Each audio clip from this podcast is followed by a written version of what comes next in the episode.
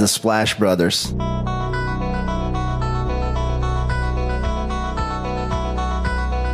The Splash Brothers, is that? The Splash Brothers. Splash Bros. The bond that you guys share being the Splash Brothers and everything.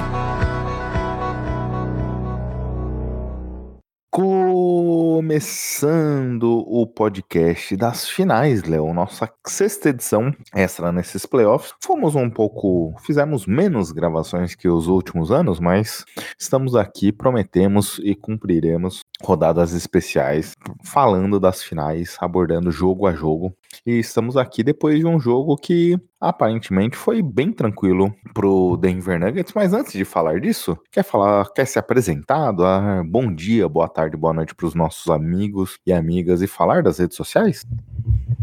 Boa noite, pô, amigo ouvindo na hora que saiu o podcast, né? Boa madrugada. É, Leonardo Paglione aqui. Somos os Splash Brothers. Você pode acompanhar a gente no podcast SplashBR, é, no Twitter e no Instagram. Toda segunda-feira temos uma edição especial que sai de manhãzinha, nossa edição tradicional. E aí, para acompanhar a gente, você pode seguir em qualquer agregador de podcast. Já segue, já deixa sua avaliação, já recomenda para os amigos. E ainda é mais importante seguir o nosso feed para estar tá recebendo notificações de podcasts extras como esse, aqui falando do primeiro jogo da final, falando dessa vitória do Denver Nuggets. Exato. E aí a gente te dá, te empresta, te compartilha aqui nossas falas, nossas argumentações, nossas visões sobre o NBA, sobre os playoffs, sobre essas finais. E o que a gente impede em troca é um like, é um curtir, é um comentário é, nas redes sociais, é um comentário nos agregadores Spotify, é um compartilhamento, né, Léo? Isso que é, essa troca que nos ajuda a chegar em mais pessoas e que faz com que o Splash Brothers se mantenha aqui disponível em mais uma final dessa temp nesse ano, já a terceira, quarta final aqui do canal, terceira, né?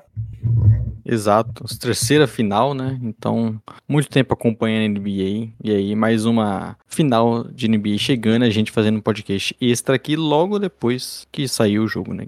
Exato. E aí, Léo, começamos o jogo com o jogo ali mais ou menos, é, dando algumas sinalizações que a gente não veria ao longo de todo o confronto aqui. O Hit começou forçando muitas jogadas no, com o Jimmy Butler, principalmente marcações ali, chamando o Ban Adebayo em situações de Michael Porter Jr. e Nikola Jokic tentando explorar, em teoria, os dois jogadores de pior defesa do time de Denver, mas por outro lado também o ataque de Denver explorava muito da altura, né? Trocava marcações, muitas infiltrações com ou sem a bola, muita movimentação com ou sem a bola por parte, principalmente do Aaron Gordon, e o jogo ia se desenhando nesse sentido. É, Butler começou com cinco dos primeiros sete pontos de Miami, e do outro lado, Aaron Gordon já ia fazendo é, muita pontuação. Ele que terminou o primeiro quarto com seis é, enterradas ou bandejas próximo ao ar, o seu recorde na carreira, justamente numa final de liga, justamente explorando essa questão da altura. Ele explorou muitos mismatch contra o Gabe Vincent nesse começo de jogo. Exato, é, tivemos um Nuggets que acho que mostrou ainda mais como é o seu poder ofensivo, né? Principalmente o Jokic de, de encontrar as falhas que o Heat estava mostrando na defesa. Então a gente via muito, né, a questão do Band e Bias saindo para marcar mais o Jokic Jokic. E aí o Gordon vira e mexe se movimentando, recebendo o livre ali próximo ao garrafão, como se falou. Às vezes até tendo que é, bater um pouco mais a bola ali para chegar perto da cesta, mas tendo essa vantagem de altura contra o Gabe Vincent, sempre se aproveitou muito bem. E aí o Nuggets foi começando a conseguir pontuar muito no garrafão por conta disso, né? Aproveitando essas movimentações sem bola. O Jokic sendo um jogador distribuindo muitos passes, encontrando muitos espaços em, em movimentação, em cortes para cesta. E foi o ritmo aí que ditou é, boa parte de, do jogo do Nuggets. Né? O Nikola Jokic fez, deu seis assistências no primeiro quarto, apenas um, uma cesta de quadra, Léo, que foi basicamente no último minuto. O Denver tinha dado um arremesso, o Zeller pegou o rebote defensivo. O Nikola Jokic conseguiu roubar a bola dele ali quando o Miami já partia pro ataque. Fez uma jogada com Aaron Gordon, acho que foi o Michael Porter, na verdade, e finalizou ali sua única tentativa de field goal do primeiro quarto, seu único ponto também, seis assistências naquele momento. O Heat tinha seis assistências, ele também seis assistências. Mostra como ele conseguiu liderar ali. E por outro lado, uma coisa que a gente veria muito durante o jogo, e aí acho que a gente já pode até conversar um pouco disso, Léo, que era basicamente o Denver dando os chutes de meia distância pro Nicola, pro Ban Adebayo. Obviamente, o Nicola Jokic fazia a marcação em cima dele, não fazia uma marcação apertada, o, o Jokic fazia muito do drop ali, dava um espaço considerável para que o, o Ban pudesse trabalhar a bola, pudesse receber, finalizar a jogada sem muita é, uma marcação apertada por parte do Sérvio, mas é, não sei se necessariamente esse é o melhor tipo de jogada para o Miami Heat como um todo, né? Obviamente, o Ban Adebayo terminou esse primeiro quarto com 8 pontos, 4 de 6, uma alta eficiência, basicamente todos os chutes tentados é, nesse primeiro quarto, de mid-range, tentando explorar ali, mas por outro lado, o ataque de Miami muito travado, muitas dificuldades ofensivas. Gabe Vincent conseguiu até 5 pontos, mas Max Struz 0 de 3 e Caleb Martin, que nem chutou nesse primeiro quarto, é, não conseguiam fazer com que esse ataque se tornasse produtivo. Exato, é como você falou, o Ban de Baio até no jogo como tudo né, teve um grande destaque, se aproveitou bem dessa meia distância. Foi um jogador agressivo, né, que a gente cobra muitas vezes e se é, arremessando bastante, né, querendo ter essa bola na meia distância, algo que ele ele às vezes refuga, às vezes acaba não fazendo, mas jogou muito bem. Inclusive, é, o ataque do Heat dependeu muito dele para conseguir pontuar, né? Mas o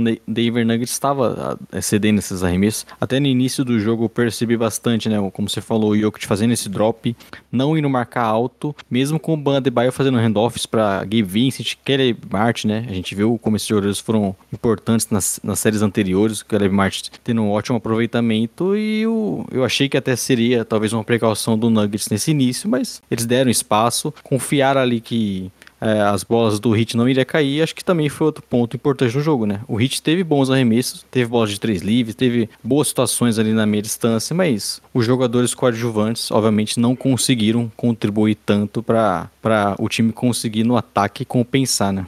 Exato, Léo. Não, não nesse primeiro quarto, mas tiveram duas jogadas que marcaram demais. Uma no segundo quarto, quando o Miami sai num contra-ataque, tem uma jogada de 5 contra 4. É, o Duncan Robinson, não, nesse primeiro momento foi o Max Struz, recebe sozinho no, no perímetro, chuta de três, com os pés plantados, erra o arremesso, teve uma no terceiro período com o Duncan Robinson na, em situação similar, então mostra como você falou, representa um pouco dessa questão dos arremessos livres que Miami teve. É, eu tava vendo até o Lucas Davi, Léo, do antigo 48 minutos, comentando justamente isso no Twitter e eu tava pensando sobre isso antes dessa fala, ele acabou materializando esse ponto. O Denver não trouxe uma boa defesa. É, acho que esse ponto que você trouxe é uma boa reflexão, porque é, o Miami teve bons arremessos, teve as jogadas que quis em muitas, muitos dos sentidos, sem necessariamente uma boa marcação. A gente falou do Ban agressivo, a maioria das jogadas do Ban não tinha necessariamente ninguém próximo dele para tentar contestar o arremesso. Então mostra um pouco de como foi a dificuldade de Miami também nesse primeiro jogo, né?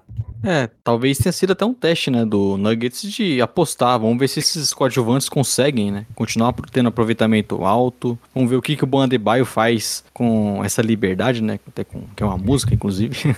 Mas você tendo esses jogadores que é, a gente sabe que o Hit não dá para desconfiar mais desse time, só que tem, depende muito dos arremessos de três caindo.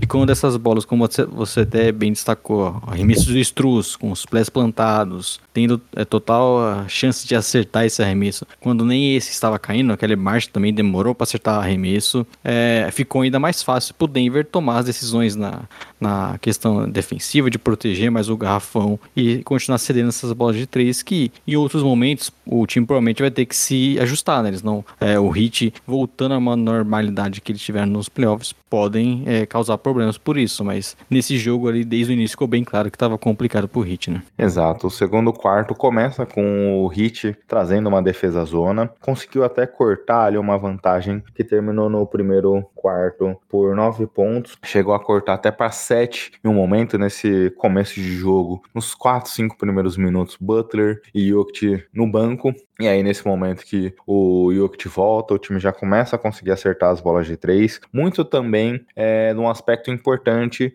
que vai ser até assunto do quarto período, né, Léo? Nesse momento do segundo quarto, quando traz a defesa zona, em alguns momentos o Jokic começou a receber dobras de marcações, começou a ter uma defesa mais forte em cima dele, e aquilo que você até comentou num grupo. Foi justamente nesse quarto que a gente vê ele começando a distribuir mais e mais assistências. Ele terminou o primeiro quarto com seis, terminaria o segundo quarto com 10. O Hit terminaria o primeiro tempo como um todo 12 assistências. É, é aquela decisão, né? De você dobrar no Butter vai acabar causando, causando consequências. A gente viu ele é, sendo até um jogador com poucos arremessos, né? Principalmente ali nessa primeira parte. É, sempre buscando mais assistências, aproveitando esses espaços que a gente falou em cortes de sua sexta. O Aaron Gordon aproveitou muito bem disso. É, e buscando fazer aquele jogo de muitas vezes pick and roll com Jamal Murray, mas sendo um jogador que não necessariamente precisava ser agressivo. E sempre que o Hit buscou uma marcação, uma expressão, ele acaba encontrando espaço, né? É comum a gente ver é, ele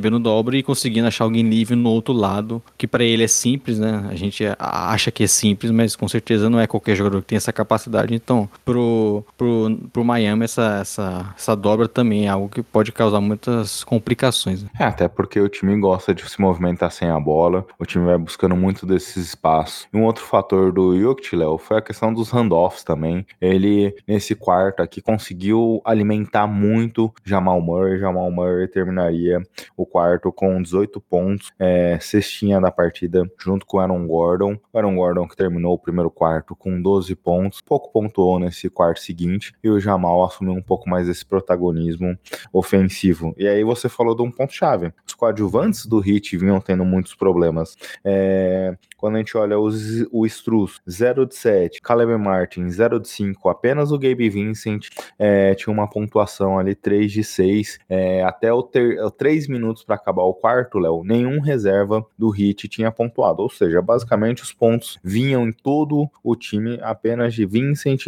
Butler e Bandebaio. Bandebaio era o motor desse time, terminou o primeiro tempo com 16 pontos. É, o, como eu falei, o Bandebaio foi o grande jogador, né, ofensivamente, quando ele saiu o time tinha dificuldades para criar a jogada. E é aquilo, as bolas de três não estão caindo, o time, a confiança diminui, né? Então você acaba errando mais arremesso até que poderia acertar é, pouco conseguindo produzir. E o Hit não tinha, além do Bandebaio, aquela, aquela jogada, né? De é, o Butler de repente pontuando com mais agressividade, o time conseguindo cavar faltas. Eles até, inclusive, um número bizarro, né, eles só bateram dois lances livres na partida. O recorde, tô... né? Ano que vem, daqui um ano, estaremos falando dessa efeméride aqui, porque foi o recorde da liga. É absurdo, né? Você não, só ter dois lances livres cobrados. Um time que tem Jimmy Butler, né? Que adora esse jogo ali de cavar faltas e tudo mais. Então, é, mostra um pouco de como também faltou essa questão aí de conseguir pontuar mais, né? Conseguir, é, se não tá caindo no remesso de 3, conseguir garantir pontos de alguma forma. Algo que o time não conseguiu. E só foi dificultando, né? Porque até em momentos que eles tinham, nesse início do segundo quarto, sem o Jokic, o time teve uma sequência de rebotes ofensivos que acabavam não virando pontos porque eles simplesmente não acertavam os arremessos. E outro ponto aqui, Léo, é, que é importante, é você citou do Butler. Butler, de, é, um, teve uma mudança da marcação do Denver. Uma mudança não, porque esse foi o primeiro jogo, mas acho que o Denver bebeu muito da água, da fonte do Celtics ali, onde é que a partir do quarto jogo o Celtics muda a defesa do Butler, é, evitando pular em arremessos secos, onde é que tinha muita falta da defesa celta em relação a pump fakes ali por parte parte do Butler. A partir daquele momento, o número de é, lances livres do Butler caiu drasticamente. E aí a própria questão da de uma marcação mais física, de um cara mais alto. Aqui a gente viu o Butler tendo respeitando demais a marcação em cima dele. Não que necessariamente fosse uma defesa muito agressiva, mas ele tentou explorar o Michael Porter e o Michael Porter fez um bom trabalho defensivo. Era um Gordon, era um marcador primário, também muito agressivo nessa marcação, se movimentando bastante.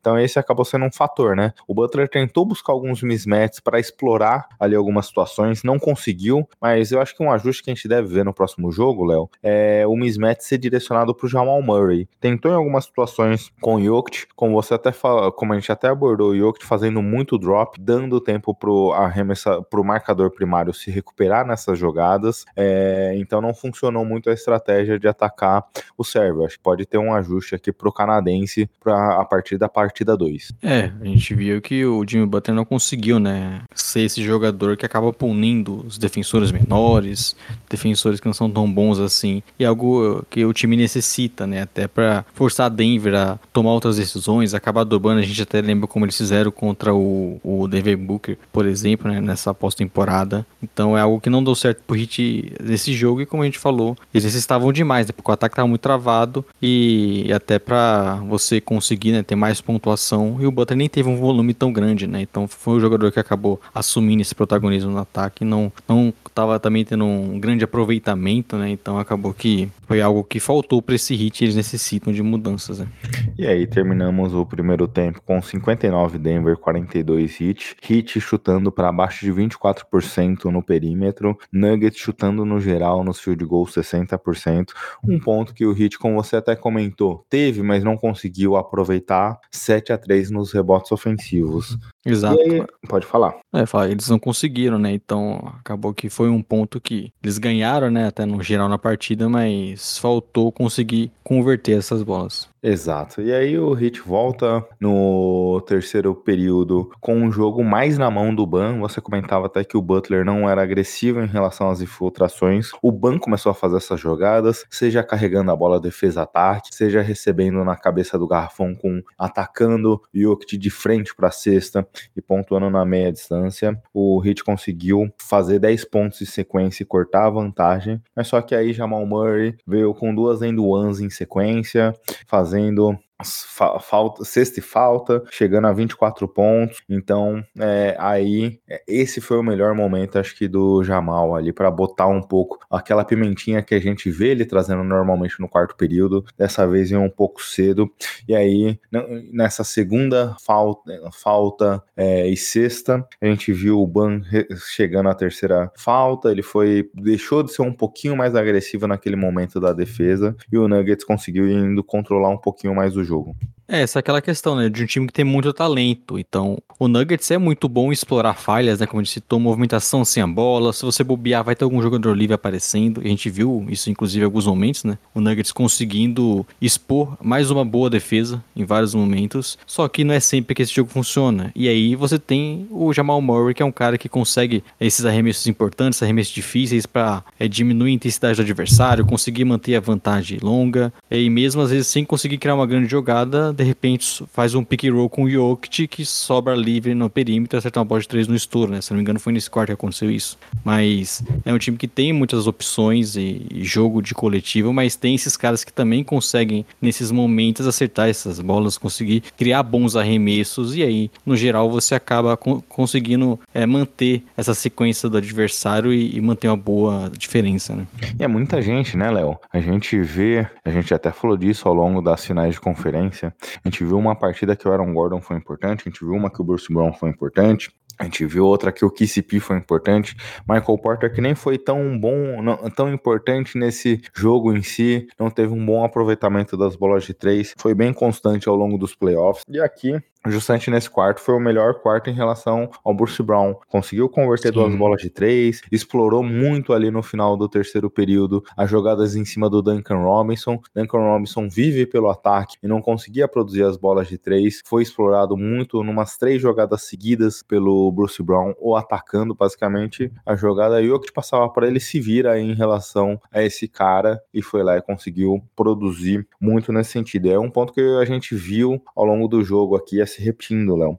É, primeira cesta do Caleb Martin no quarto, no terceiro quarto, 1 de 7 no jogo. E aí a gente teve um momento que até achei curioso, anotei aqui, 21, é, 21 field goals ao total de Miami no, jo no jogo. Aliás, no, no terceiro período, 10 do Bandebaio, 5 do Jimmy Butler, e aí o time tinha muitas dificuldades aqui de envolver esse elenco. É, como você falou, lá no começo, e a gente ia na mesma fotografia. O, a, a, o foco da marcação era muito no Butler para não deixar ele pontuar. Bandebaio quer fazer o seu jogo de meia distância, ser mais agressivo? Pode fazer. Os demais jogadores querem tentar arremessos do perímetro? Podem fazer. E aí era basicamente o o Heat tendo muitas dificuldades ofensivas e o Denver levava esse terceiro período para uma vantagem de 10. É, foi um momento que eles conseguiram, né, manter ali é, bem a vantagem na partida, como você falou, o time dependendo bastante do Ban ali na pontuação para conseguir criar, né, a gente citou em, no, no, confronto contra o Celtics como mesmo às vezes mal ofensivamente, ele é importante para fazer aqueles bloqueios, para fazer os handoffs, fazer o ataque conseguir funcionar, e aí nos momentos que ele acabou sem até por questão de falta, ficou ainda mais complicado para esse time do, do Heat conseguir pontuar, né, e a defesa do, do Gandalf conseguiu dar conta, conseguiu segurar é, em muitos momentos e mesmo cedendo esses arremessos, acho que ali já estava claro, né, que o Heat estava numa partida bem complicada e não tinha muito o que eles temer, né? Exato. E aí pro quarto período, Léo, basicamente a gente viu o Hit voltando com uma defesa zona, trazendo o Heinz Smith aqui. Que surpresa, Léo. Ele começou o quarto período dando uma de Rui Hashimura naquele primeiro jogo entre os times aqui Denver e Lakers, começando a marcar o Jokic mais próximo, deixando o Ban na sobra. E esse momento foi um pouco do momento da partida que parecia que poderíamos ser um jogo. Te confesso, Léo, que eu tava quase te mandando uma mensagem falando, vamos antecipar o podcast aqui com 10 minutos do quarto período? Acho que dá pra gente começar a gravar já, porque esse jogo vai deitar cedo. E aí veio uma corrida de 11 a 0 por parte do Hit. Malone pediu tempo, mas esse ajuste na defesa do Hit, de trazer uma defesa zona, de tirar o ban um pouco em cima do Jokic, começou a parecer fazer um pouco de efeito no time do Denver. Exato, é. Ali naquele momento que a bola de três do Hit caiu, é, causou ali um incômodo no, no Nuggets e, e, algumas arremessas que poderiam ter caído durante, o jogo, né? Algumas bolas difíceis, outras que o Nuggets acabava cedendo, é, caíram e deram esse susto. E aí aquela, entra um pouco daquilo que a gente citou também depois, né? De, desse time conseguir criar situações, criar bons arremessos, pick and roll Jamal e Jokic ali, acabou girando, depois desse pedido de tempo do, do Mike Malone, acabou girando é, situações boas pro Jokic ali embaixo da cesta, sofrendo falta, pontuando, o que fez o time é, voltar a manter a, a, boa vantagem, mas esse início com os arremessos do, do Hit caindo provaram que é, essa série, apesar do jogo tranquilo do Nuggets, pode ter um, um, ser uma série mais longa, né? Exato, Léo. Esse foi um fator importante, né? Porque, como eu comentei mais cedo, o Jamal não conseguiu ter um bom quarto período, então o Jokic acabou assumindo muito desse protagonismo também nesse momento e chamando a jogada. Só, só uma fotografia também desse começo de jogo, que acho que é importante nesse momento da reação do, de Miami.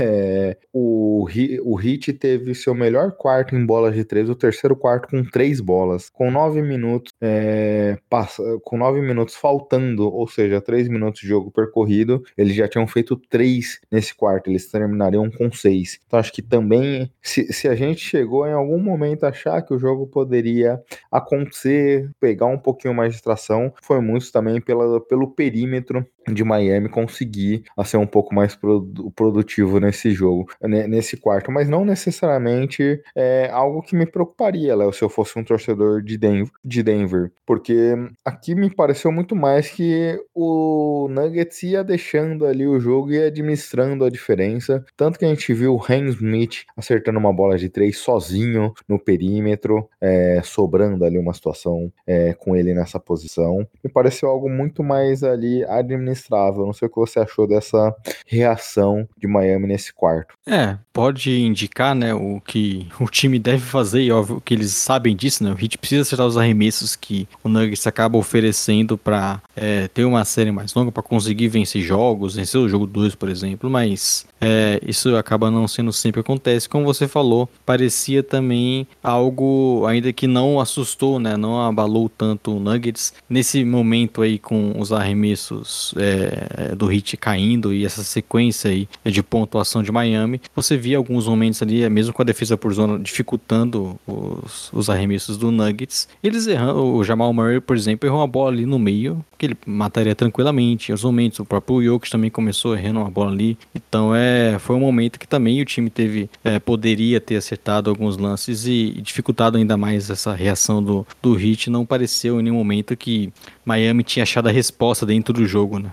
É, o Denver teve oito bolas de três apenas. É, o Michael Porter, que eu comentei que foi importante, foi regular, é, teve 11 tentativas de três pontos, apenas dois certos, menos de 20% de aproveitamento. Então, isso também acabou sendo um fator. A gente viu é, ao longo dos playoffs o Nuggets tendo um melhor aproveitamento das bolas de três. E aí, se a gente via o Heat chegando até aqui muito carregando em faltas, Léo, é um fator que a gente até debateu no preview dessa semana lá no Jumper que a gente publicou aqui no podcast.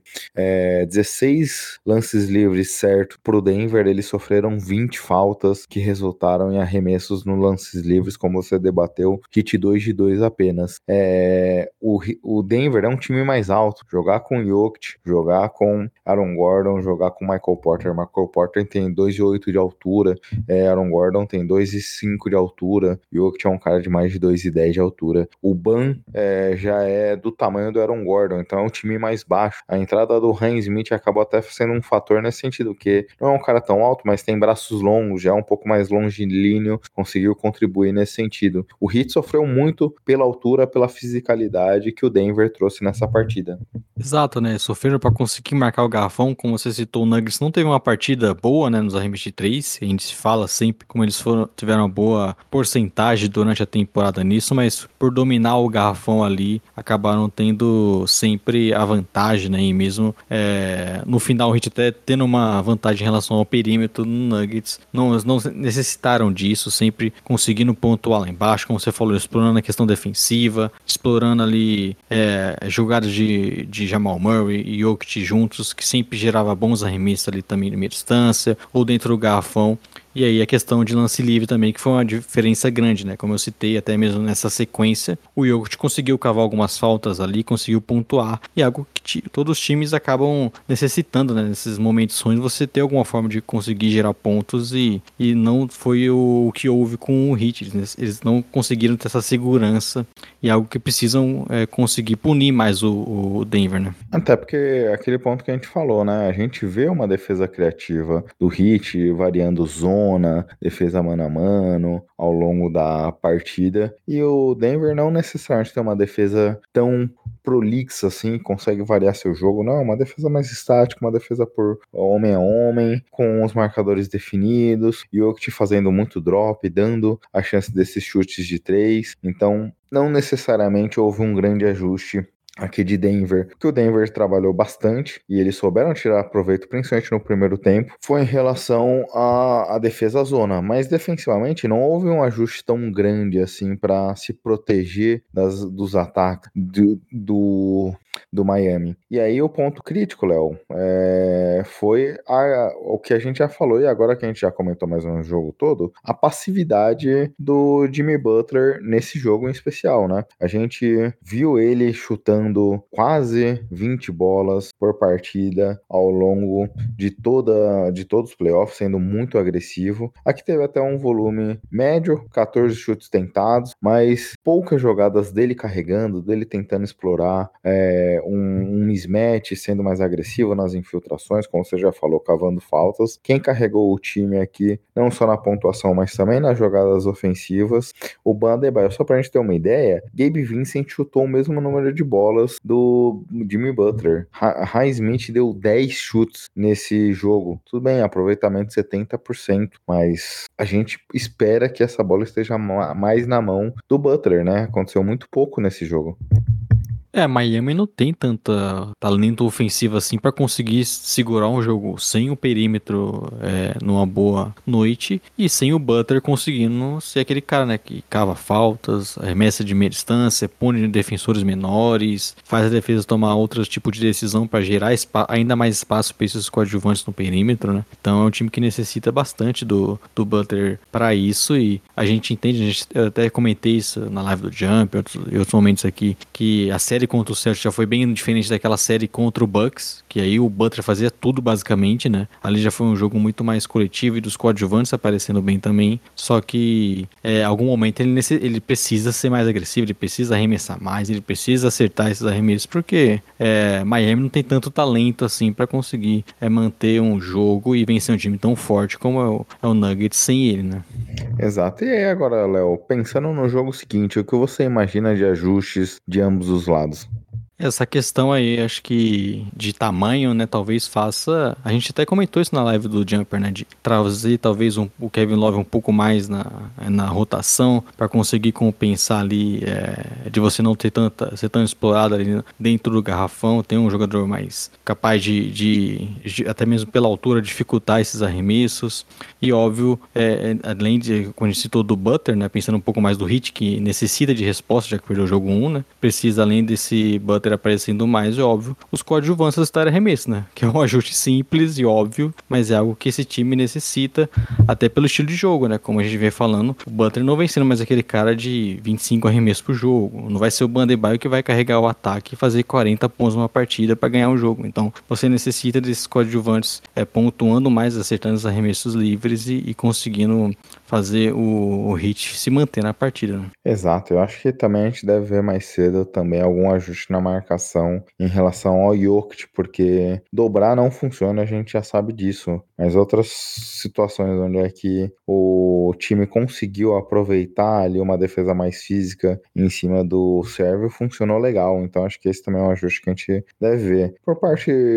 de Denver, eu não, também não acredito em muitos ajustes. Acho que como você comentou, também vale aqui. O Denver deve estar se perguntando sobre os arremessos, principalmente de três, onde é que eles não tiveram um bom aproveitamento e como converter isso em melhores chances. Exato, é um time que teve uma partida soberana, né? Por mais que a gente aponte falhas, como a questão do perímetro, que não foi um fator, né? Mas é, você teve um time que dominou grande parte do jogo, teve o Jokic conseguindo, como a gente falou, ser o cara no primeiro tempo ali mais distribuindo passes, também pontuando mais quando necessitou, assim como o Jamal Murray. Então é um time de muito talento que conseguiu aproveitar bem essa, as suas melhores peças e encontrar as falhas do Hit, né? O Hit vai ter que dar a resposta, vai ter que provar pro, pro Nuggets que eles necessitam marcar o Jimmy Butler diferente, que eles precisam tomar mais cuidado com o, os outros arremessadores no perímetro, algo que nesse jogo não aconteceu. E até acho que destaca o Michael Porter Jr. Eu nunca imaginei que eu chegaria numa final de NBA destacando o Michael Porter Jr. pela questão defensiva ao invés do ataque. Hoje oh. ele defendeu muito bem né, o, o, na cobertura, mano a mano, até mesmo o Jimmy Butler. Acho que há três anos eu não imaginaria, não imaginaria estar falando algo nesse sentido. O Butler que tentou atacar ele na, nos quatro primeiros minutos já tinha atacado ele duas vezes e o Michael Porter já tinha conseguido dois tocos nesse esses ataques, não só do Butler, mas Miami estava buscando muitas jogadas em cima dele. Ele conseguiu ser bem agressivo. Ele que é alto, né, Léo? Ele que tem uma boa altura, ele que tem uma. Um, melhorou bem seu trabalho de pés, ele que tem uma boa força ali para não ser tão explorado em termos de post, em termos de rebote, e parece muito mais dedicado nesse lado da quadra, né? Aquilo que a gente comenta muito dos prospectos, principalmente os prospectos como o Michael Porter, que, é um, que era um prospecto cinco estrelas, esses jogadores nunca se dedicaram defensivamente, principalmente off-ball, mas não necessariamente que eles não possam ser um grande defensor, né? Exato, e ele conseguindo entender mais as leituras, como você falou, dando tocos, é, contestando bem arremessos ali, como eu citei na cobertura, você via ele conseguindo ler melhor a jogada, né? Até ele se sai melhor nisso ali, próximo ao garrafão, do que tendo que correr em perímetro, ele acaba se perdendo mais e a gente entende como muitas vezes é, era até a, a, virava mesmo, né? A questão defensiva dele, mas conseguindo, como você falou também, principalmente ser mais dedicado, e aí foi um fator também para pro, Nuggets conseguir é, abrir essa vantagem. Exato, Léo. Bem, acho que terminamos por aqui, né? Com a meia horinha de análise desse primeiro jogo. Só um pequeno disclaimer em relação ao jogo 2, né, Léo? Como ele acontecerá na madrugada de domingo, e obviamente devemos ter algum ou um ou outro ouvinte que ouve o podcast na madrugada, uma hora da manhã. Mas como o nosso podcast tradicional sai segunda às sete horas da manhã, a ideia é já gravar o material principal, o material do podcast como um todo e fazer a inclusão do pedaço do jogo 2 dentro do podcast, né, Léo? Exato, pra sair tudo junto, né, Gui? Talvez até já soltar de madrugada, viu? Ser, já pode agradar ser. todo mundo, já agrada Pode o ser. pessoal que vai, que s- escuta de madrugada, quer saber sobre o jogo, e também já o cara que vai ouvir no dia seguinte não vai perder nada, né, Gui? Então Exato. já Você, você tá bom pra esperto, todo viu? mundo, tá bom pra todo mundo. Vamos ver aí quais são as respostas e segunda tem edição, nossa edição tradicional, junto com já falando jogo 2 e vamos ver ainda. Esperamos uma série longa, viu? E, Léo, já dando um spoiler aqui do próximo podcast, Sleepers. Mas do jeito que vai, como tem acontecido as coisas, eu não duvido nada. Pelo menos dois dos nossos Sleepers aqui serem prospectos de loteria, viu? É, então talvez não sejam tão surpresas assim, viu, Gui? Estávamos num hype há um mês atrás com um monte de gente aqui e todo mundo entrou nesse mesmo hype, mas que bom. Quer dizer que talvez a gente esteja no caminho certo das avaliações. E é isso, né, Léo? Terça-feira, live do Jumper, também comentando os jogos. Segunda-feira, né? Segunda-feira, segunda-feira também live no Jumper, bem lembrado. Não terça, segunda-feira live no Jumper, já, já E fi- comentando. Semana que vem, Exato, semana com feriado, emendado até, viu, Gui? Hum, Não, infelizmente não pra todo mundo, mas uma, uma parcela aí. E até dar os parabéns pra você, viu, Gui? Porque você ali no, no início do jogo, você tava convivendo com os pênaltis no seu time, né? Então, você conseguiu manter o foco aí e ver a partida. eu te confesso que eu acho que eu mantive mais o foco no meu time ali, mas, mas foi difícil, viu?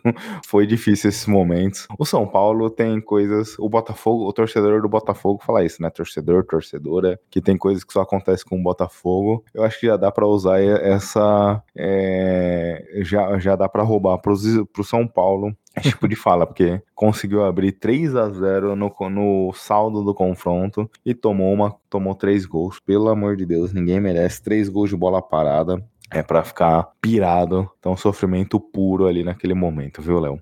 Mas queria. Você falou que aí do feriado. Eu não, eu, eu não emendo, mas quinta é feriado nacional. Terça-feira é feriado de Osasco, Léo. Então, eu tenho meio que intercalado entre dois dias de trabalho, mas eu tenho aí um quase uma semana aí de, de descanso, viu? É, bom aumento ali. Vamos ver sua dedicação nessa sexta e segunda-feira também, viu, Gui?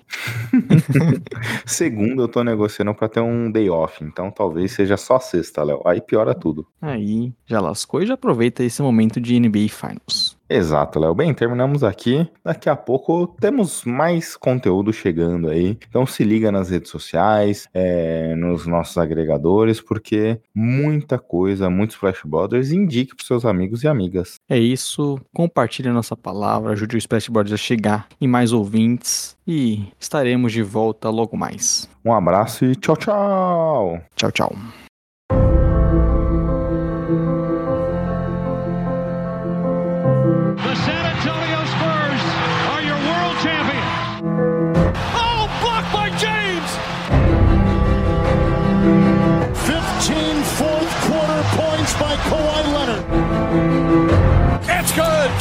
Durant from downtown. Bryant for the win. What